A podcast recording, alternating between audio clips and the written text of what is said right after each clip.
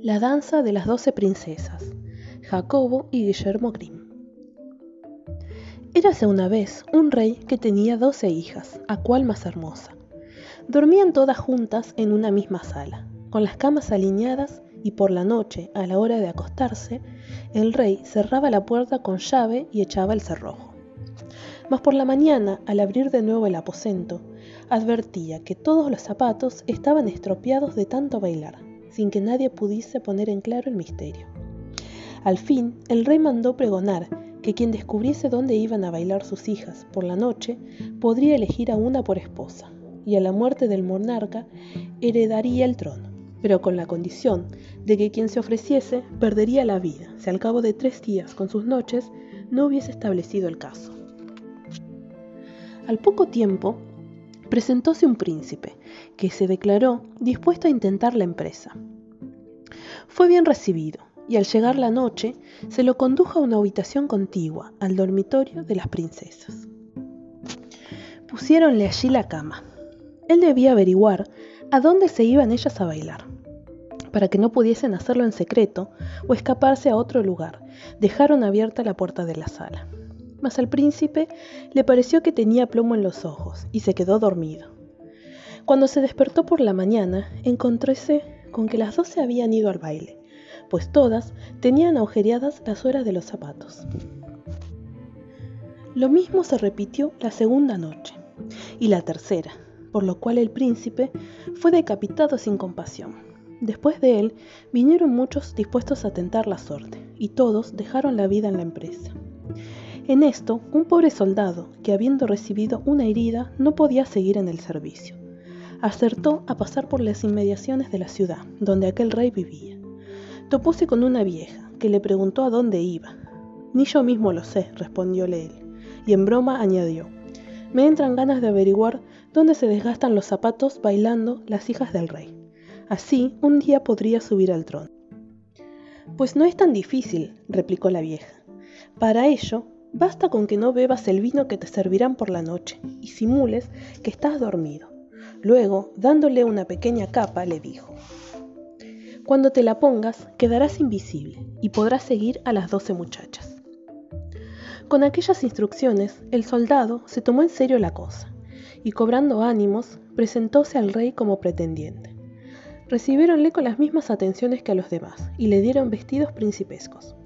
A la hora de acostarse, lo condujeron a la antesala de costumbre, y cuando ya se dispuso a meterse en la cama, entró la princesa mayor a ofrecerle un vaso de vino.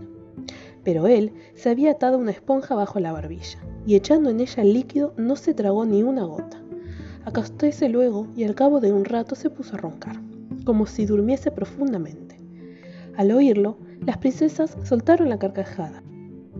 He aquí otro que podría haberse ahorrado la muerte. Se levantaron, abrieron armarios, arcas y cajones, y sacaron de ellos magníficos vestidos. Mientras se ataviaban y acicalaban ante el espejo, saltaban de alegría pensando en el baile. Solo la más joven dijo, No sé, vosotras estáis muy contentas, y yo en cambio siento una impresión rara. Presiento que nos ocurrirá una desgracia. Eres una boba, replicó la mayor. Siempre tienes miedo. ¿Olvidaste ya cuántos príncipes han tratado en vano de descubrirnos? A este soldado ni siquiera hacía falta darle narcótico, no se habría despertado el muy sopenco. Cuando todas estuvieron listas, salieron a echar una mirada al mozo, pero éste mantenía los ojos cerrados y permaneció inmóvil, por lo que ellas se creyeron seguras. Entonces, la mayor se acercó a su cama y le dio unos golpes. Inmediatamente el mueble empezó a hundirse en el suelo y todas pasaron por aquella abertura, una tras otras guiadas por la mayor. El soldado, que lo había visto todo, sin titubear, se puso su capa y bajó también detrás de la menor.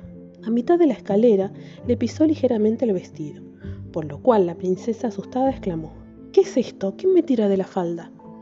No seas tonta, exclamó la mayor, te habrás tomado en un gancho. Llegaron todos abajo, encontrándose en una maravillosa avenida de árboles cuyas hojas de plata brillaban y refulgían esplendorosamente. Pensó el soldado, es cuestión de proporcionarme una prueba, y rompió una rama. produciendo un fuerte crujido al quebrarla. La más joven volvió a exclamar, pasa algo extraño, ¿no oíste un crujido? Son disparos de regocijo por la pronta liberación de nuestros príncipes, replicó la mayor. Llegaron luego a otra avenida, cuyos árboles eran de oro, y finalmente a una tercera en que eran de diamantes. De cada una dejajó el soldado una rama, con gran susto de la pequeña, pero la mayor insistió en que eran disparos de regocijo. Prosiguiendo, no tardaron en hallarse a la orilla de un gran río, en el que había doce barquitas, y en cada una un gallardo príncipe. Aguardaban a las princesas. Cada cual subió a una barca, sentándose el soldado en el de la menor. Dijo el príncipe, no sé por qué, pero esta barca es hoy mucho más pesada que de costumbre. Tengo que remar con todas mis fuerzas para hacerla avanzar.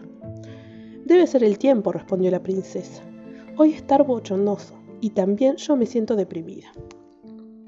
En la orilla opuesta levantábase un magnífico y bien iluminado castillo, en cuyo interior llegaba una alegre música de timbales y trompetas. Entraron en él, y cada príncipe bailó con su preferida, y también el soldado bailó, invisible, cuando la princesa menor levantaba un vaso de vino, él se lo bebía, vaciándolo antes de que llegase a los labios de la muchacha, con el consiguiente, asolamiento de ella. Pero la mayor siempre le imponía silencio. Duró la danza hasta las 3 de la madrugada, hora en que todos los zapatos estaban agujereados y dieron por terminada la fiesta. Los príncipes las devolvieron a la orilla opuesta, y esta vez el soldado se embarcó con la mayor. En la ribera se despidieron de sus acompañantes, prometiéndoles volver a la noche siguiente. Al llegar a la escalera, el soldado pasó delante y se metió en su cama. Cuando las doce muchachas entraron fatigadas y arrastrando los pies, reanudó en sus ronquidos. Ellas, al oírlos, diríjonse entre sí. De este nos hallamos seguras. Desvistiéronse guardando sus ricas prendas y dejando los estropeados zapatos debajo de las respectivas camas se acostaron. A la mañana siguiente el soldado no quiso decir nada, deseoso de participar de nuevo en la magnífica fiesta, a la que concurrió la segunda noche y la tercera. Todo transcurrió como la primera vez. Duraron el baile hasta el desgaste total de los zapatos. La tercera noche empeoró. El soldado se llevó una copa como prueba. Cuando sonó la hora de rendir cuentas, tomó el mozo las tres ramas y la copa, y se presentó al rey, mientras las dos hermanas escuchaban detrás de la puerta lo que decía. ¿Dónde han estropeado mis hijas sus zapatos? preguntó el rey. Bailando con doce príncipes en un palacio subterráneo, respondió el soldado, y relató cómo habían sucedido las cosas, aportando en prueba las ramas y la copa. Mandó entonces el rey que compareciesen sus hijas, y les preguntó si el soldado decía la verdad. Al verse ellas descubiertas y que de nada les serviría el seguir negando, hubieron de confesar. Entonces preguntó el rey al soldado, a cuál de ellas quería por mujer. Como ya no soy joven, dadme la mayor, contestó. El mismo día se celebró la boda, y el rey lo nombró heredero del trono. En cuanto a los príncipes,